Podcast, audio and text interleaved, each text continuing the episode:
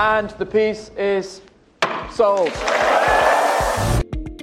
希望我们今天的主题能够帮助到一些有稳定年收、有投资行为与资产配置、愿意花时间学习艺术品收藏、有上进心的朋友。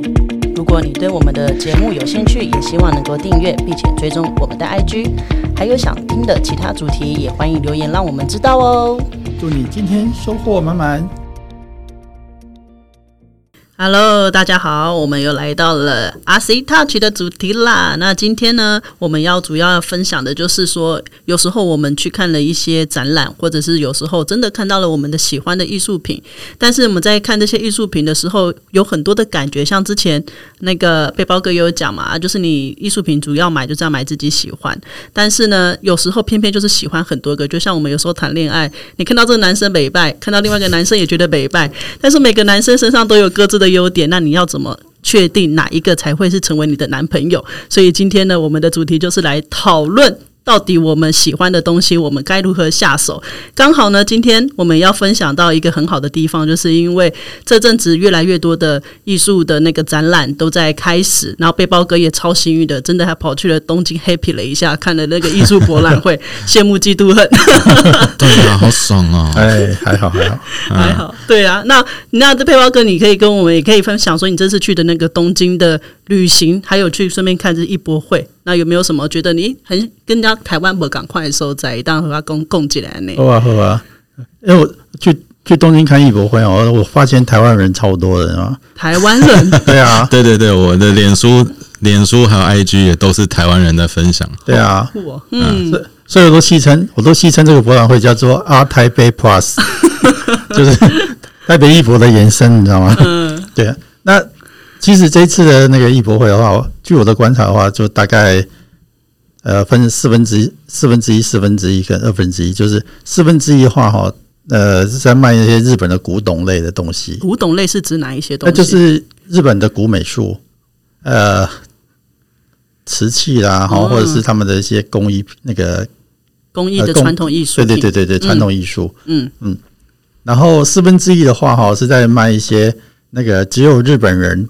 才看得懂的一些日本前辈之类的东西，比如就是与他们的文化有共鸣，但是我们可能跨博的这种艺术品，对对对，只能卖给日本人的，然后日本前辈艺术家的，嗯，对对对，然后有有二分之一二分之一的展位的话，哎，就是比较那个，就是就是我们都我们都耳熟能详的艺术家的当代艺术啊这些方面的东西，嗯嗯嗯嗯嗯，所以。可是那个东京艺博的话，他们的呃，其实展位每都每个展位都小小的，那就是通道也都还是算蛮挤的。嗯，那只是说那个场地，那个场地是在那个东京国际论坛，那个整个场地是呃，感觉上很气派。那那个地方是东京的一个精华区，这样。嗯。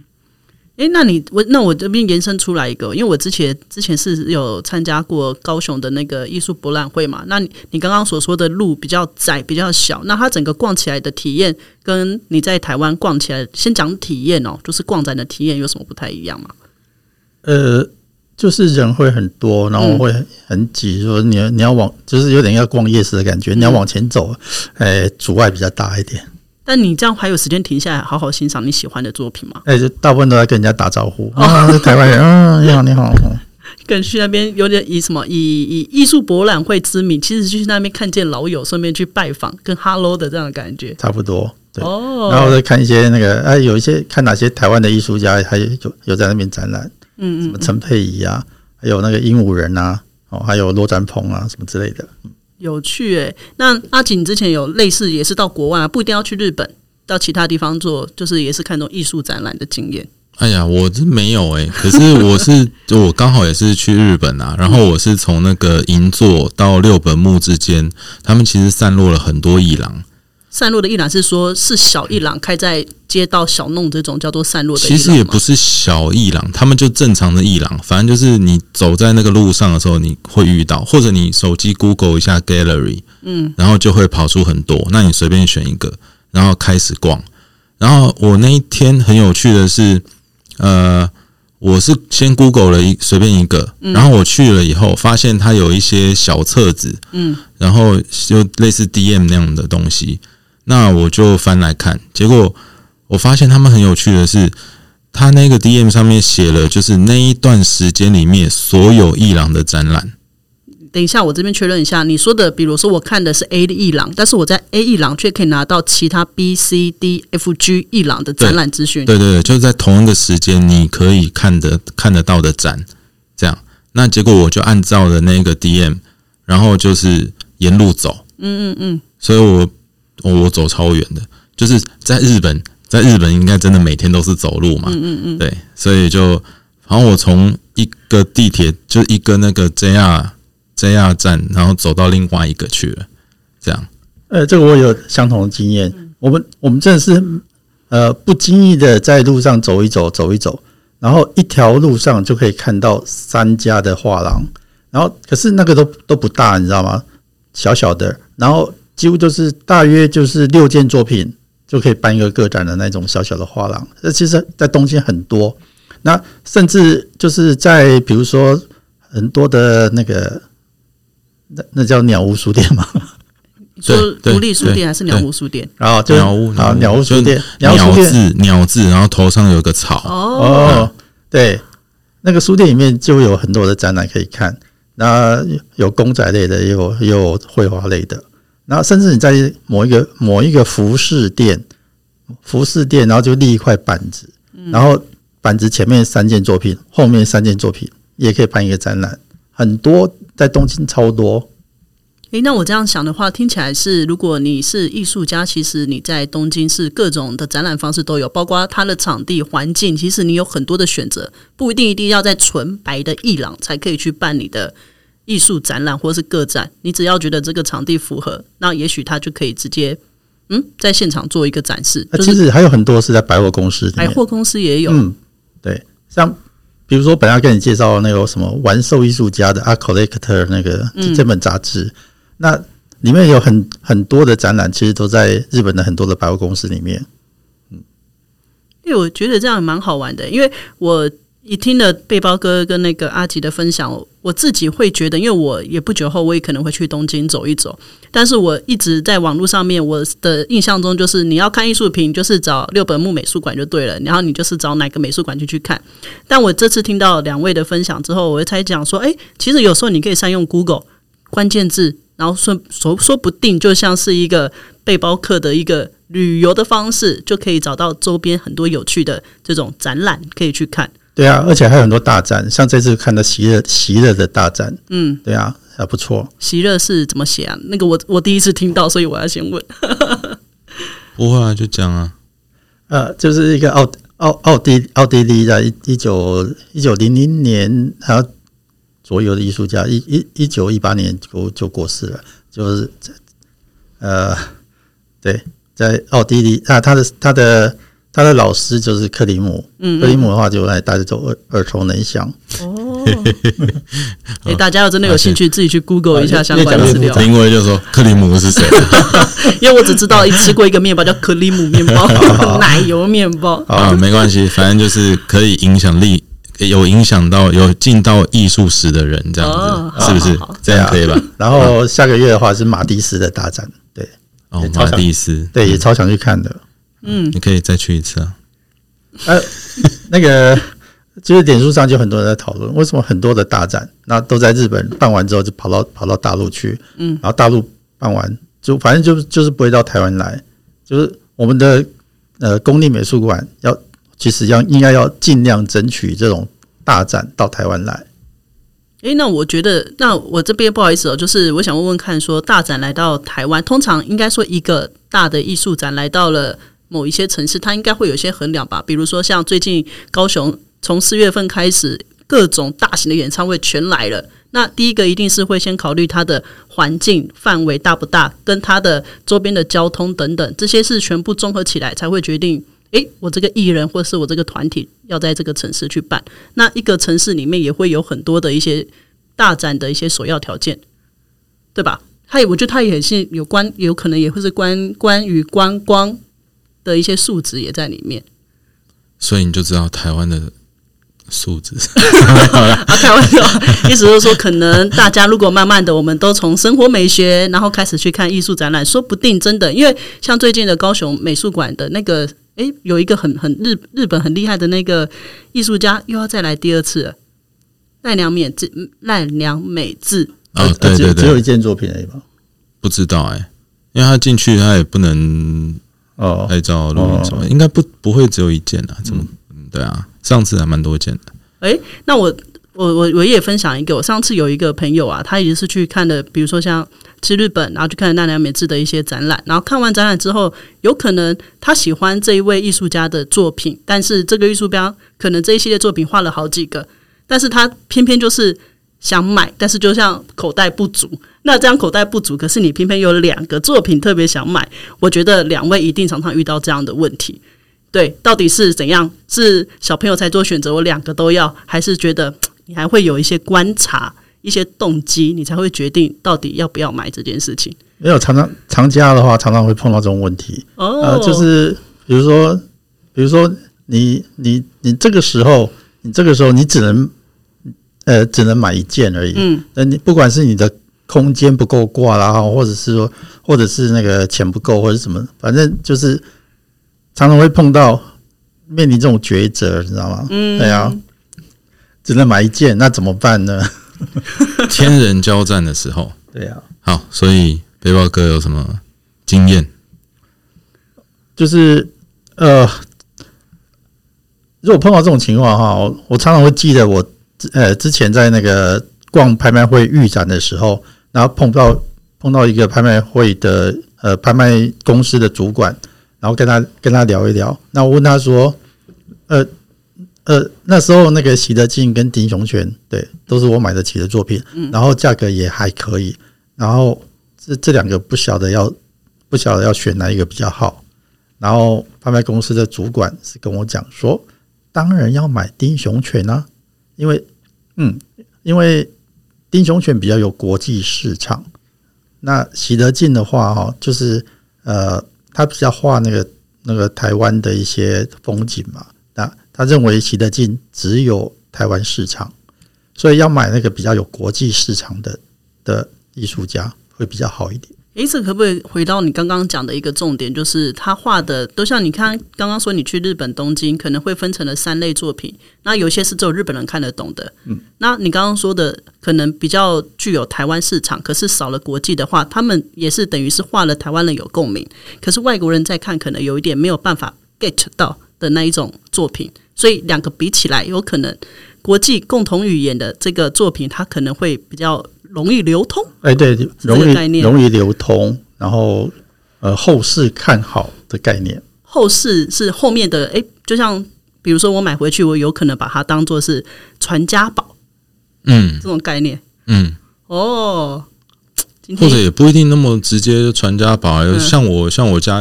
挂在墙上，没有人在理啊。然后结果隔了两代以后，就是那个才才变成传家宝，那不一定不一定啊，就是用时间去复利啊。对，呃，好，那我虽虽然啦，虽然虽然说后来习得季节涨了很多了，对，呃，但是但是这概念是这样子，就是你你还是要建立这种概念，就是哎，呃，流通性啊，国际化啊这种东西。好，所以所以我很好奇，所以那次背包哥你是选了谁？尴尬，尴尬。结果什么 啊？为什么？呃，如果如果你要结婚，然后有一个爱你的跟一个你爱的，结果你要选谁？嗯嗯，结果后来是选 C，那个胸部比较大的。这是最近网络上面很大的梗图。对，好好无言。好吧，所以。哎，那我觉得我可以用一个女生的角度来想想看哦，因为我觉得现在我视视视为一个呃适婚年龄哦，通常都会去看很多两性的书。那两性的书里面就会讲到说，哎，你到底要选你的另外一半有两派嘛？有两派人，第一派就是说我要选我看的喜欢耐看，我看的长长久久的，就是一个外观或者是基本的基础条件都有。好，这是 A 型。那另外一种 B 型的话，就是长得普普通通，家世也普普通通，可是呢，他却跟他容易聊得来，而且生活的很自在。那你到底要选哪一个？那这样选哪一个，好像没有一个绝对的对错，只是看你长久来讲。我喜欢每天都被我另外一半帅醒，那你就是看得快快乐乐；或者是另外一个，我喜欢跟他聊天，然后聊到天荒地老，我都不觉得腻。那这两个各有所好，这种感觉嘛？就是看你自己喜欢哪一派。阿吉在尴尬，因为他也想说没有哦，我喜欢我的那个另外一半，我都是嗯要综合表现一下的。呃，没有，我已经脱离那很久了，都在看艺术品。对，艺艺术品比较，对我们没得选了，比较实在。嗯，那刚刚背包哥 有讲说，他可能在挑的时候，他会去观望说这个的长久性，不管是有没有国际化或者是台湾。那你自己呢？因为我觉得你们两个人看艺术的角度，其实我自己会觉得也是有一点不太一样。我们也可以给我们的听众多一点不同的想法，因为毕竟艺术它不是它既主观，当然也客观，它的选择性有很多，它没有绝对的选择的方式。所以阿锦，的选择方式是啥？哦，我的观察的话是，背包哥比较注重的是那个，呃，像一个艺术家的，呃，他说从学生时代探讨个人情感，然后到呃变成大师以后去去观察人类社会，这种就是更。成熟的这种批判的这种，那我觉得感觉这个是背包哥的菜。那我自己的话，我自己的话可能会比较呃，因为我还不到那个 level，你知道吗？年纪还没有到啦。对对对。那我自己的话是就比较注重艺术家概念啦，就是他的概念。譬如说，啊，我很喜欢一个艺术家叫 Aaron Johnson。那他的绘画就是在探讨，呃，实具象绘画跟非具象绘抽象绘画中间这样子。那他就是会游移在这两个中间，啊，那哦，台北那个有一间路易莎，嗯，哦，路易莎咖啡。象山店，对对对对对，他最近有一个展叫似象非象，那他有集结了几个艺术家，那那几个艺术家的共通点。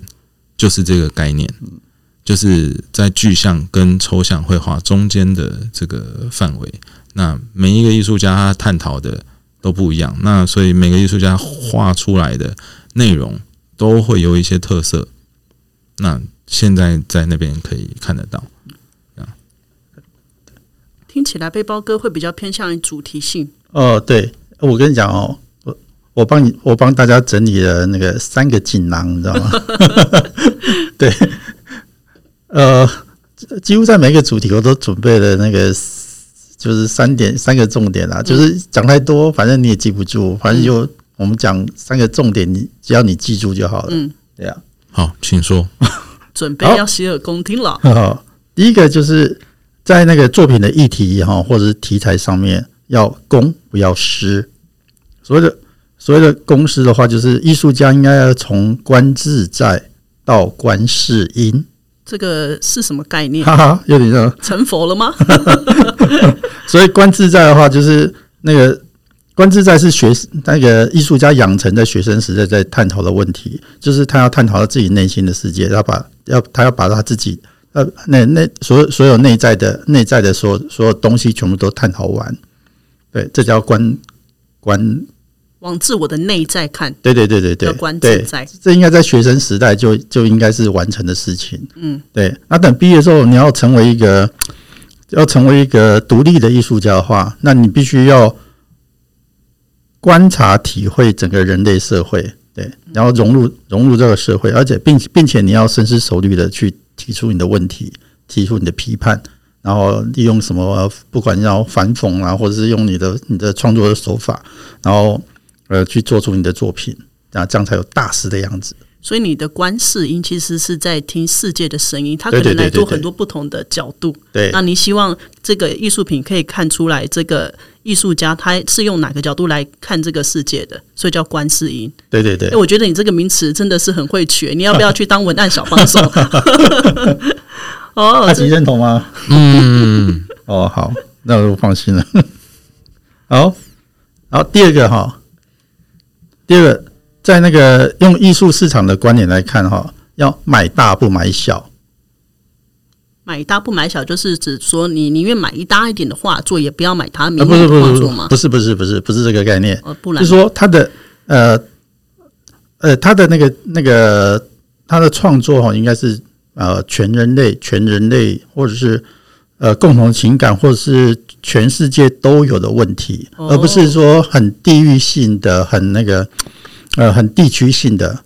对，我们要如果说艺术品的话哈，要要从那个地域地域性的通货变成全世界的通货，那你就你就必须你就必须探讨的是全世界共同的问题，就是议题要大。嗯应那我换个角度来来回答一下，再确认一下背包哥的概念。你说买大不买小，他并不是说尺寸，他说的是你在讲这件事情你在讲谈的，对，你在谈的是共鸣，哎全人类的、全世界的哎而不是在讲我自己心情里面的一些小小情。小爱，哦，这或者买大不买小。对对对，或者是什么画我画我家乡啊这种很非常小的议题这样。了解，就是因为这个概念我也是第一次听到。嗯，那第三个锦囊呢？怎样？呃，第二点阿吉不是要补充一下 我我要补充什么？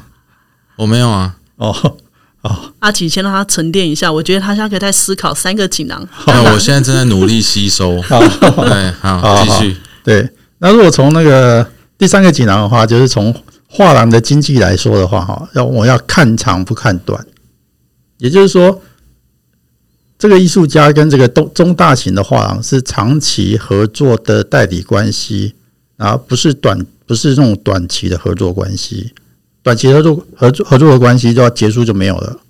对，如果长期的代理关系的话，那画廊可以掌控作品在外流通的数量，然后并且就是它可以嗯尽量的帮这个艺术家办展览，然后增加曝光，就是然后有被好好经营的概念。对，然后可以逐渐的调高作品的价格，这样子，它国不会说一下子炒高，哎，哎，我我那我刚刚这样听完三个锦囊，OK，讲完了哈。哎对对对对对那我就要提出我的 OS 了哦。哦。好，我觉得你刚刚有讲到一个，就是从那个第三个锦囊，从画廊的经济来讲，看长不看短。嗯。那我身为一个小白，我就会很好奇，我怎么知道现在这个艺术家他到底是有没有被？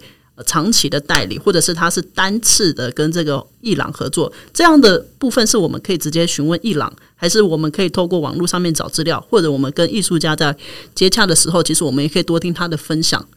哎，好像有一个小小的观察，就是说他在这个画廊也在卖，他在那个画廊也在卖，哦，那表示说到哪里都买得到。哦，所以我只要一样透过 Google 小姐，我就可以知道他最近的一些布展的方式，也可以有一个线索出来也可。以直接问画廊啊，哦，对，就是有没有有没有签代理合约什么之类的。这也是一个方式哎，因为这也是我第一次听到因。为画廊他常常会出来就是试水温，就是卖得好他才会跟他签约，呃，卖不卖不好可能就没有了，就是作品还他，然后可能就 可能这次合作就结束了这样子。了解，诶，所以这个概念是，呃，比如说我现在看到了一位艺术家，他的作品，我觉得他应该有一些市场的共鸣性，所以我就先去跟他初步合作。诶，结果他卖的特别好，那我可能下一次我会再跟他腰斩，诶，发现他又卖的不错，所以就会变成是我直接当成你的经纪人，对，有这种，诶，对，这也是一就跟他签长长期的代理合约，所以前期就要试水温嘛。嗯，哦，都是这样子啊。了解。那我觉得刚刚背包哥讲到一个，我觉得很有我自己站在另外一个角度来讲很有共鸣的，就是在于艺术的创作，它到底要不要是一个世界性或者是一个在地性？因为我最近其实我也跟大家分享一个我最近的心境哦。我之前看的书大概都会是同一类，我去成品书店大概就是那两三个柜子在书在挑。但前一阵子我不知道哪根筋不对了，我开始到其他的书柜去看不同展类的书，我居然去翻了经济学的书，然后我有可能再去翻了一些现代文学的书。我在看的时候，我就有觉得说，哇，其实其他的书它里面讲的东西，其实交互来看的话，它也是有产生共鸣，但对我的知识我是打开来的，所以我在想说，画作会不会也是类似的意思是？你现在在画你的东西，但如果你长期有在去了解外面的世界在做什么，也许你很多的创作的东西跟资源揉在一起的时候，你画作就会像你刚刚所说的，他更大师级，因为他对其他人在看起来的时候就会觉得他在里面找到了某一些跟他产生共鸣的东西，算是这样吗？对啊，你要学学阿吉呀，多多看看，多看看那个国国际上的艺术品。嗯，哎，我但是但是回过头来讲的话，那个呃，就是画呃，就是画那个地区地地区性画家乡性的东西也没有不好，如果能引起你的共鸣，对你也非常喜爱，这样也是可以的。那只是说，如果两件真的要选一件的话，两件都很喜欢的话，对，那我会建议你比较选那个。嗯诶，我觉得这个可以拉到，如果我今天是喜欢这个人画的东西，他跟我产生共鸣，那我就是单纯喜欢。但如果我是要投资的话，我就要有一个比较具有未来可能有发展呃流通性的作品，这样子。对。哦，那阿吉呢？你的看法是什么？我我的看法，对，好，我就。因为最近那个 Chat GPT 很红嘛，嗯，对不对？所以我收到这个题目的时候呢，我就把这个题目丢给 AI，我就让那个 Chat Chat GPT 去帮我生成他的建议。然后我觉得我看了他的那个答案以后，我觉得还不错诶，就是，但是又很笼统。好，我是问他什么？好奇，我就是讲说，我就是说，哎，我是一个艺术品收藏家。嗯，那我现在同我去看完艺术博览会后，我有两件作品，我都很喜欢，但是我不知道怎么选择。那我应该要怎么选？这样，然后结果 Chat GPT 回答，他又说，嗯，你可以从下面五点哦，五点哦，他很专业，他是五个锦囊，他比背包哥多两个。好了，没有了，反正。他第一个就是说，要去了解艺术家和艺术品的背景，在选择艺术品的时候，去了解那个艺术品还有艺术家的历史还有背景很重要。然后他说，这些讯息啊，可以帮助了解艺术品的价值还有潜在的投资价值。然后第二个，哎，可是我觉得第一点好像没什么重点哈，就很空泛啊。对对对对，好好，再来第二点是考虑你的收藏目的。收藏艺术品的目的，如果是为了欣赏，那可能就没什么好说的嘛，因为个人欣赏问题。那如果是为了投资，那可能要考虑艺术品的潜在升值空间，还有投资风险。那这也是废话。嗯。然后还有第三 啊，两个都废话，所以背包哥是精华中的精华了。这样啊，好，所以第三个，他 AI 说第三个啊是比较艺术品的价值。他说：“如果目的是投资的话，那艺术品价值就很重要，可以参考类似的艺术品在市场上的销售价格，以及艺术品过去几年中的价值增长趋势。那我觉得这个不错，我觉得这一点他讲的蛮对的，但是有点比较不合理，就是呃，通常不是说是参考类似的艺术品在市场上的销售价格啦，应该是说这个艺术家。”在市场上的销售价格，或者在拍卖会的价格，然后去有一个观察的这个价值的趋势出来。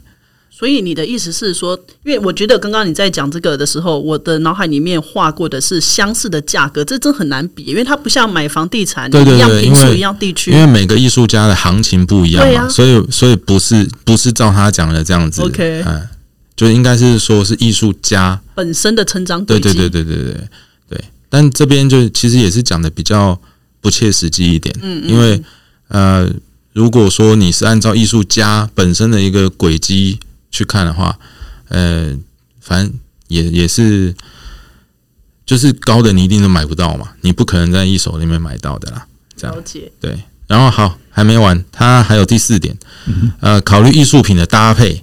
呃，如果说艺术品要放在家里面或办公室，那就要考虑搭配了，要什么或考虑其和其他艺术品还有家具的风格还有色彩搭配啊，这不是也是废话吗？就 对对对，好，他五点没有四点都废话，他第五点最实际啊，他第五点说考虑预算啊，就是你要钱够了，这样好了啊啊，关于钱够不够这个事情，我也有一个我最简单暴力的这个破解法哈，就是。这个东西能不能买它两次以上啊？这样，如果我可以买这个东西，可以买到两次以上，那我就可以比较妥的，就是比较安心的去买它，不会对我造成什么太大压力或负担，大概是这样子。诶，那我再确认一下，因为之前阿吉有讲过，所以这个艺术品到底要呃怎么样，你才可以决定你要不要买？上次你说的两次的意思就是，假设这个作品它是三十万，那如果我可以买它两次，代表我买我花六十万，我买两幅，这个我 OK。对，这种叫两次，就是你你可以再有个 double 的钱再去再买一个。呃，就是说你你手上有一百万，嗯，但是你花你花三十万、三十万、六十万，嗯，那你还有四十万，不会影响到你的生活。OK，对对对对对，就不是把那个什么把钱拿去梭哈，然后就是为了买一个艺术品这种不行不行，哦，这个观念也蛮好玩的。那我刚刚觉得，刚刚呃 AI 啊，这个时代真的是来临了。但我觉得它来临的时候有两个我觉得很有趣的地方。第一个是很多人听到说 AI 它来了，然后第一个讲到想到就是我的工作怎么办？诶，没啊。那有一群人，就像我觉得阿吉这样子，就是他会觉得 AI 来，哎，要不然我们去跟他互动看看，所以就会有很多的这样子的一个应对。那我觉得我们来讨论哦，你觉得以后的艺术家他在于 AI 时代来临，对艺术产业会有什么影响吗？其实我觉得不管怎么样，就是这些新的科技干嘛，最终都会是一个美材或工具啊。嗯，因为你最重要的还是人嘛。嗯，所以我觉得就艺术家本身来讲，是不太可能被取代的。嗯嗯，我很喜欢你的答案，我要跟你讲为什么。因为我上次刚好就是无意间发现发了一本书，它里面就是想说，很多的人都会觉得 AI 时代来了，好像会有很多糟糕的事情发生。但里面也讲到一件事情，人类的情感是不会被 AI 取代的。所以未来 AI 如果真的发展起来的话，有一个呃应该说有三大类型的职业不会受到影响。第一个就是艺术家。对，因为他们是有他的感情在创作。就算你真的把这些关键就是输入到 AI，你叫他画一个东西出来，你不会去对一个机器产生共鸣。嗯，对。第二个部分就是服务业，所谓的服务不是指一般的服务送餐，因为送餐你可以用机器人取代。但是另外一种服务就是，比如说你的身体感觉到疲惫的时候，你的理疗师、物理师这些需要你专业服务性质的服务业还是会存在。嗯，第三个就是心理。因为人在于自动化的时候，我们的情绪还是在，我们的感性的这个元素还是在，所以呢，在于情感上，我们如果真的有了一些情绪障碍，我们还是需要有一些治疗。所以我觉得 AI 时代来临了，说不定对于艺术的发展会是一个那叫什么奇异点。老高跟小莫最喜欢讲的奇异点，不知道啊，反正我们我们可以等等看啊，对我觉得蛮有趣的啦。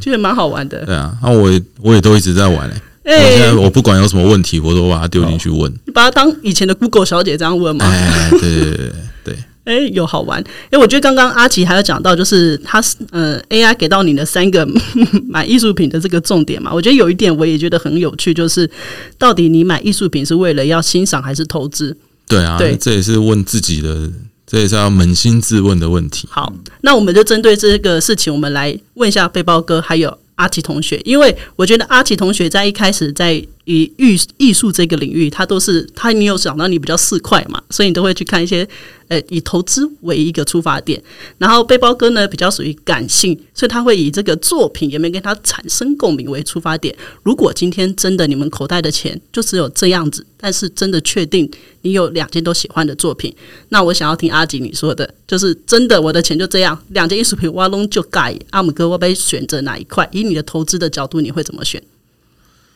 呃，就我的逻辑啦，就是我喜欢的可能会很多嘛，嗯，然后我喜欢的，我真的是喜欢，我可能会喜欢那个十件，嗯，十个这样。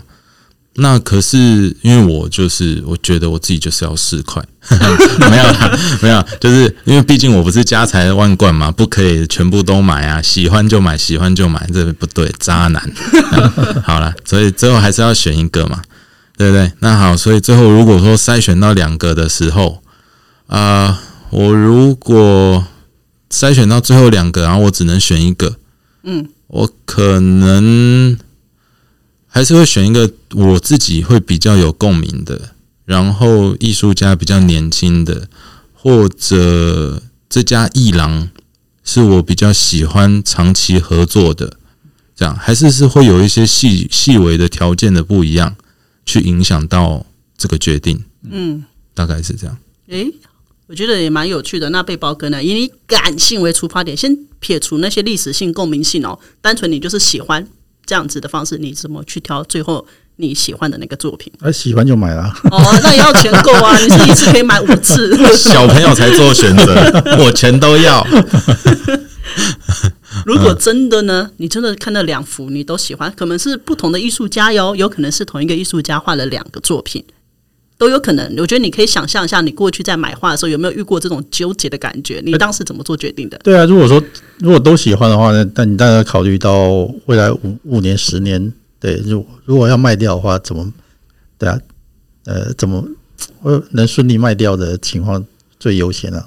好难哦。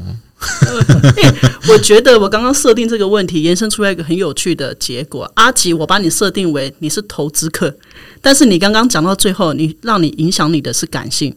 但是背包哥呢，我把他设定为感性，可是他最后在投的时候，他居然是看哪个比较呃现实一点啊，哪个未来有发展性。哎，这个发现他妈就出笔哦。结果。原来背包哥才是四块，他是被感性包装的四块商人，呃，还是还是有点理性啊，呃，还是要拉回来，对，OK，因为每个人都资源有限，嗯，不可能说资源无限就随便乱砸，嗯，对啊，你还是要审慎考虑。对了，对了，对了，真的，真的，真的。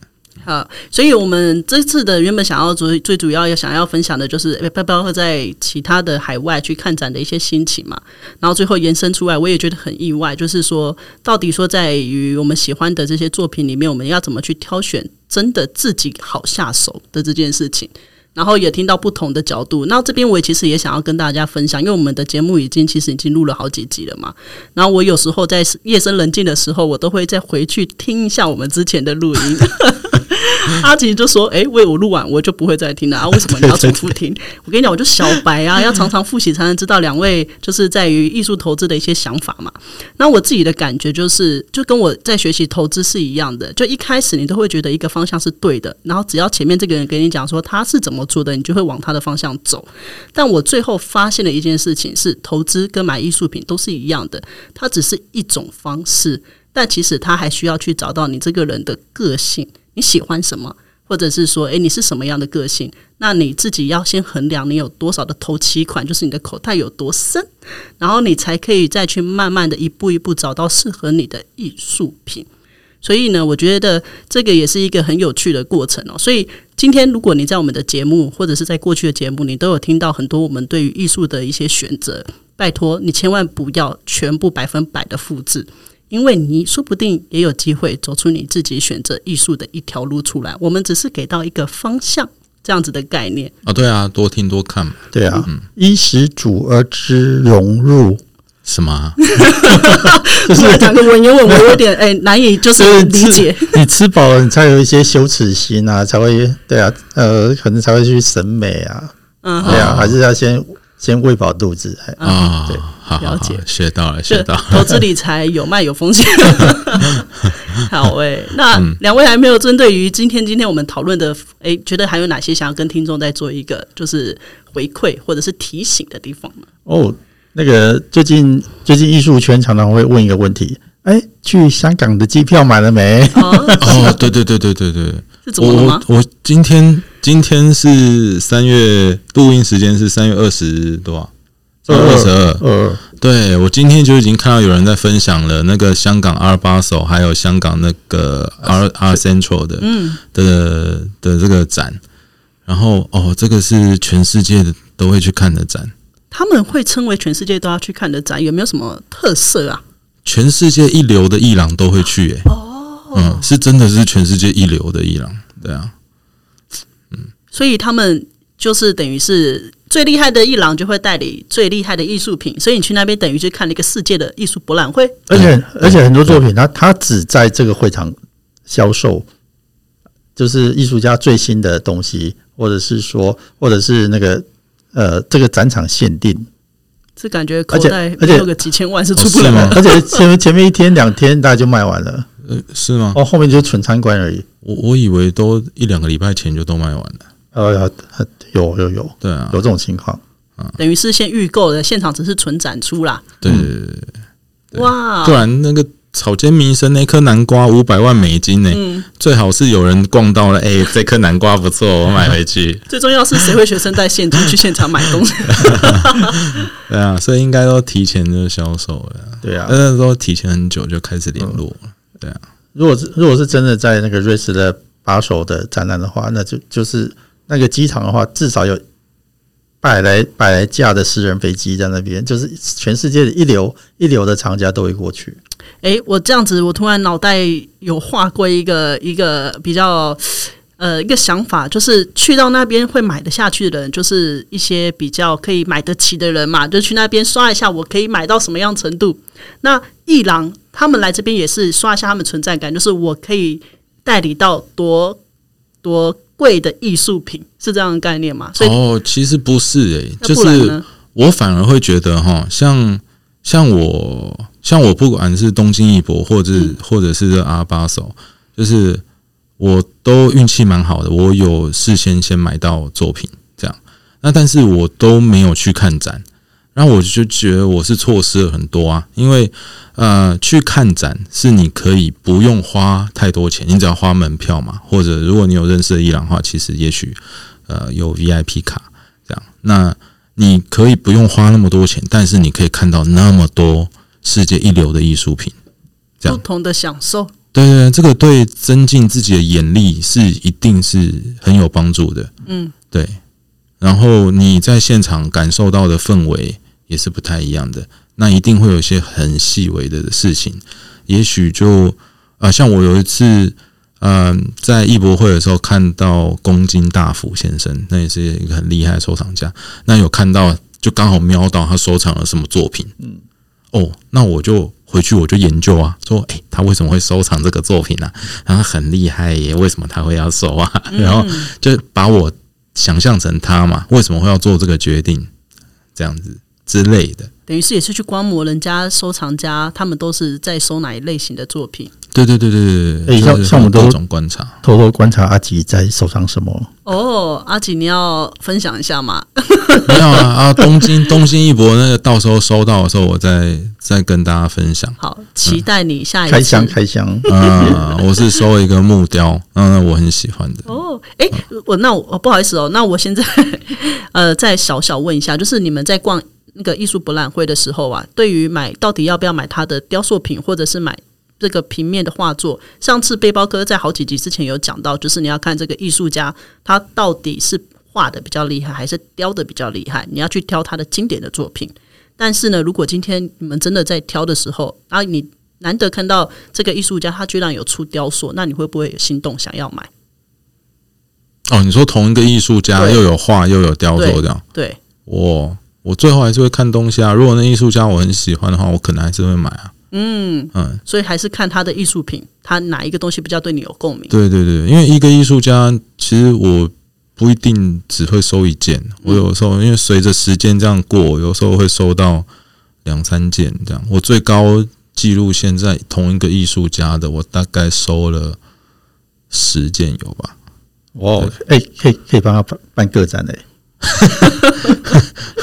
哦，嗯哎、我跟你讲，那个我最近最近在看一本书，那它里面有个观念，就是说，那个其实其实你是要你是要买这个艺术家，你如果认定这个艺认认定这个艺术家他是他是有才华的、有能力的，然后他是他是 OK 的，对，那你就你就是买这个艺术家，哦，对啊，对啊，对啊，就是我会觉得哦，是买了艺术家的不一部分的人生，嗯，对是这样。这在在英文里面，他会说呃，the piece of 谁谁谁，就是这个谁谁谁的 piece，就它是一块的意思。所以我是很直觉的就把它连在一起了。就像你每的你每块你每个艺术品或是每一幅画回来摆在你的家里，其实你在无形当中也是帮他拼了一块他人生地图在你家里，因为每一个时期都有他不同的创作的方式，然后以及他绘画的主题。啊，也可以这么说。对那买回家之后就是藏家的拼图，就是你这个厂你这个厂家要有你自己的观点。嗯嗯，有趣，诶，那我觉得今天的节目啊，就是我们聊的其实蛮宽广的啦，就最主要也是想要跟大家分享一下，就是在于艺术品的收藏，还有一些在于选购。选购有点讲的太粗糙了，就是选择。对，如果真的喜欢了，那我们可以用什么角度去看？不管你是投资或者是感性，但我相信有很多的时候在买东西，如果你真的喜欢这个艺术品，其实你还是会用你的感性出发。但如果这艺术品就是真的让你觉得说啊，我都想要，那就只能从它的投资去思考它的未来的长久性。但这个都没有绝对哦。所以呢，如果之后你们每一个人都有自己的一个独特的眼光，也许你就要相信你的直觉，选择你喜欢的艺术品。OK，好啊。那我们今天的节目就先到此这边告一段落喽。那如果接下来你还有什么想要听的主题，或者是你也很期待阿吉有机会可以去香港去看这样子的一个艺术的展览，你都可以留言告诉我们。那我们说不定也会再出新的一集，然后来专门再讲到底阿吉在香港看的什么。来不及了啦，明年啊，明年，明年有机会期待喽。我们先向那个什么宇宙下吸引力的订单啦。哦，好好，这没问题，这一定。许愿许愿，OK，那就这样，好，拜。拜拜，拜拜。